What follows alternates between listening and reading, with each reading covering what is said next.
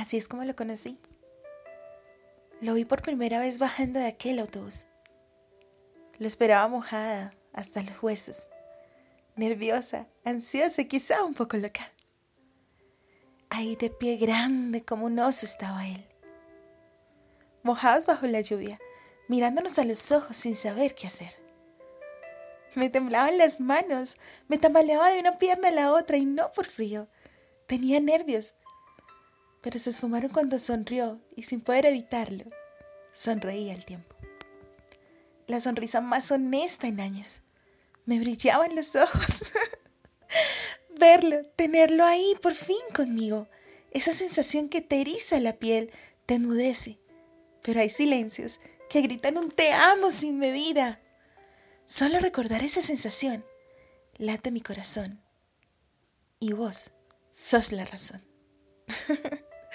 A tus brazos me quería lanzar, pero no sabía cómo actuar. Me besaste bajo la lluvia. Un beso de esos que hacen que te paralizan el tiempo. Aquellos que desaparecen el mundo. Terminando con un abrazo que era el más cálido. Que hasta olvidé que llovía.